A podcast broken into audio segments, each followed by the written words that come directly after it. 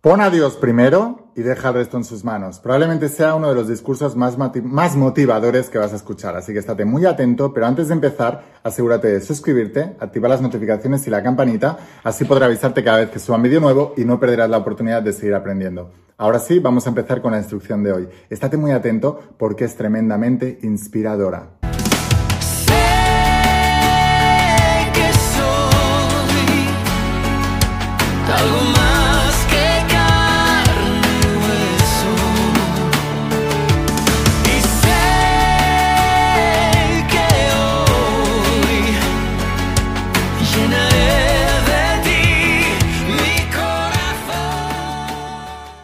Almas imparables, ¿qué tal? ¿Cómo estáis? Espero que estés pasando un día espectacular, que estés brillando, creciendo, expandiéndote, llevando tu vida a un siguiente nivel. Vamos a seguir trabajando con todos los principios. Hoy te voy a hablar de los principios de la saga de secretos revelados, todos los principios bíblicos y el mensaje de Jesús de Nazaret y del entrenamiento del propósito. Decía el rey Salomón en la Biblia, un pueblo sin propósito perecerá, un pueblo sin visión perecerá, una persona que no tiene el propósito claro perecerá, no llegará muy lejos en la vida.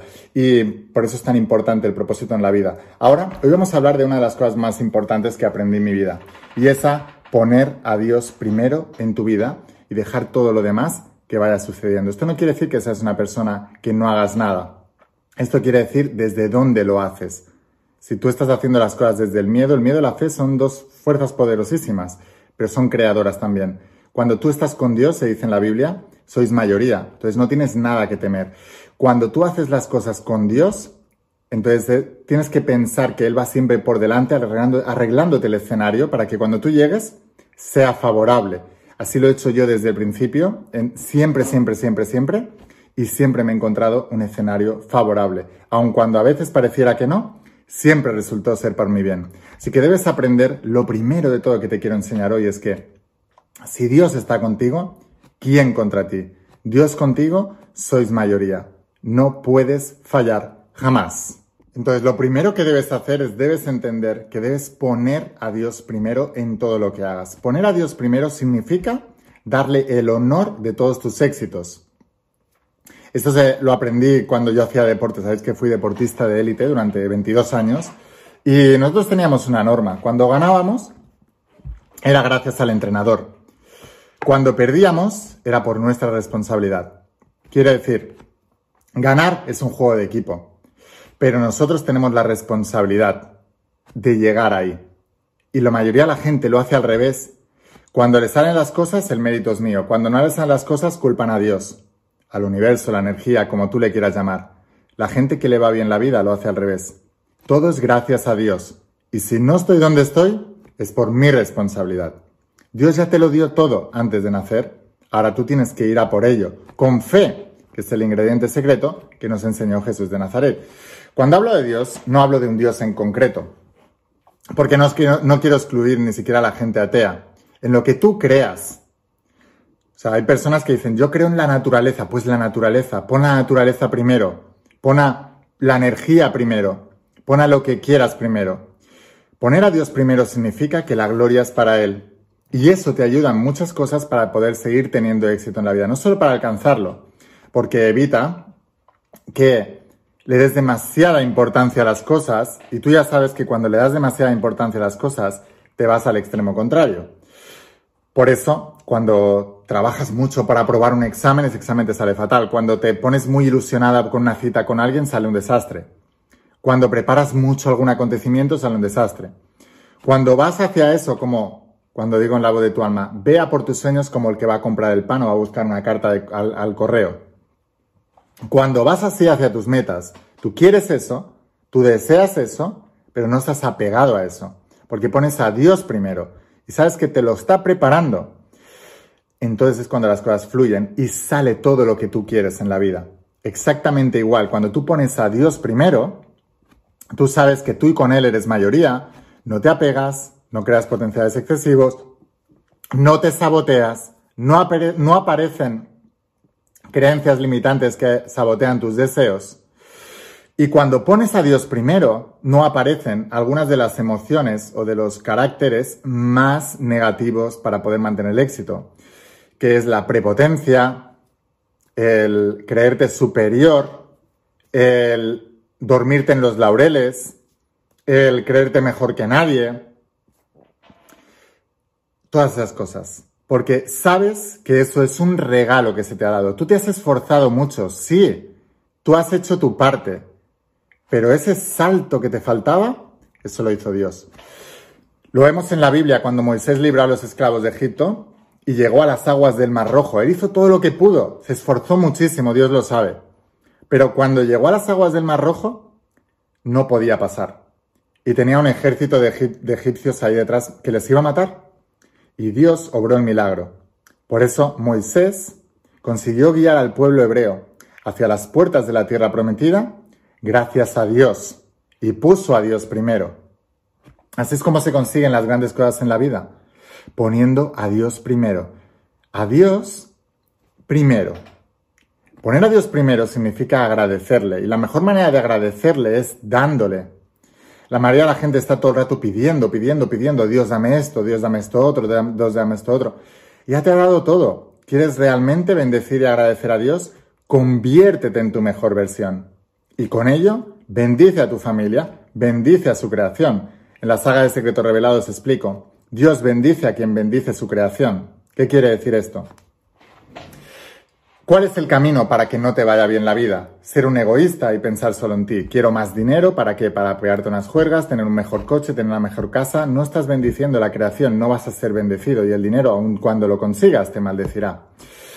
¿Cómo puedes bendecir a los demás con dinero? Quiero construir algo haciendo el bien para los demás y que ese bien me reporte grandes cantidades de dinero y con esas grandes cantidades de dinero aparte de suplir mis necesidades, voy a ayudar a más gente también. Voy a ayudar a mi familia, voy a ayudar a amigos, voy a ayudar a la gente, voy a, voy a expandir todavía más el mensaje, etcétera, etcétera, etcétera. Dios apoya a quien apoya su creación. ¿Quieres tener más salud, una más energía y más vitalidad? ¿Para qué? Para tener un mejor cuerpo e irte a la playa. Eso es egoísta. No te va a bendecir, te va a maldecir. ¿Quieres tener más energía y más vitalidad para servir mejor a la humanidad con lo que tú haces y a lo que tú te dedicas? Una vez más, tu propósito de vida. Entonces, Dios apoya a quien bendice o a quien apoya su creación. ¿Quieres tener una relación de pareja solamente para no sentirte solo y no sentirte solo en la vejez? No te va a bendecir. Acabarás sintiéndote muy solo o directamente te dejarán y estarás solo.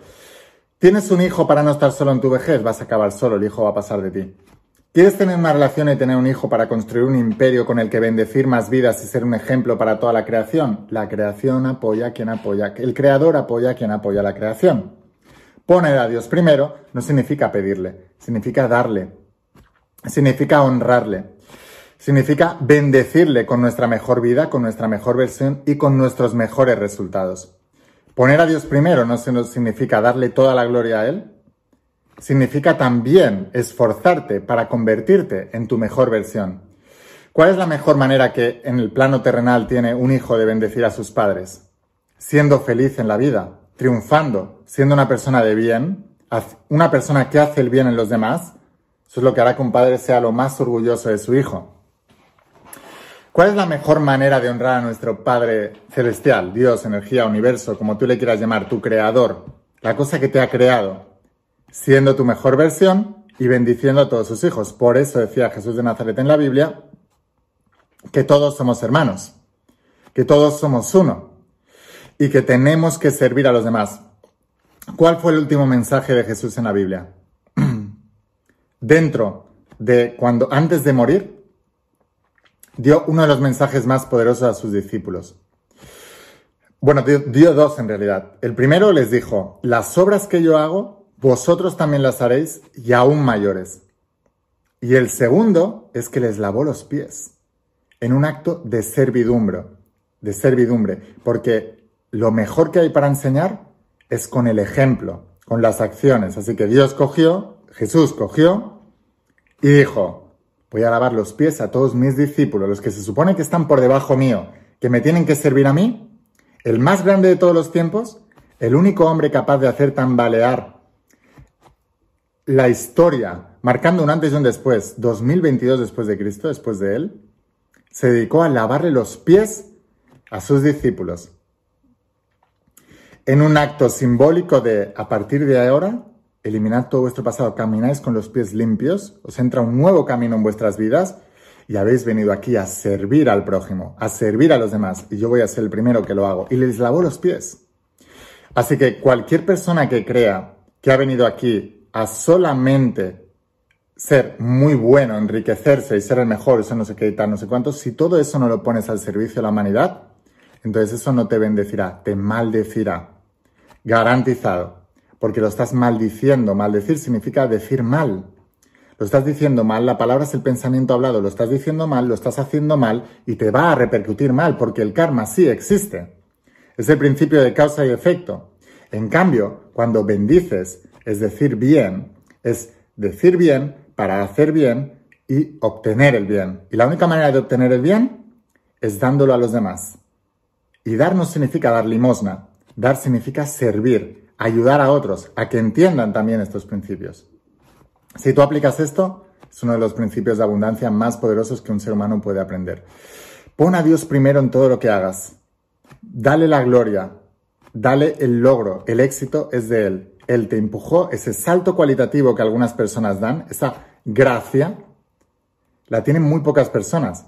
Y la tienen porque creen en Dios de verdad y los demás se matan a trabajar, se esfuerzan y no consiguen sus sueños.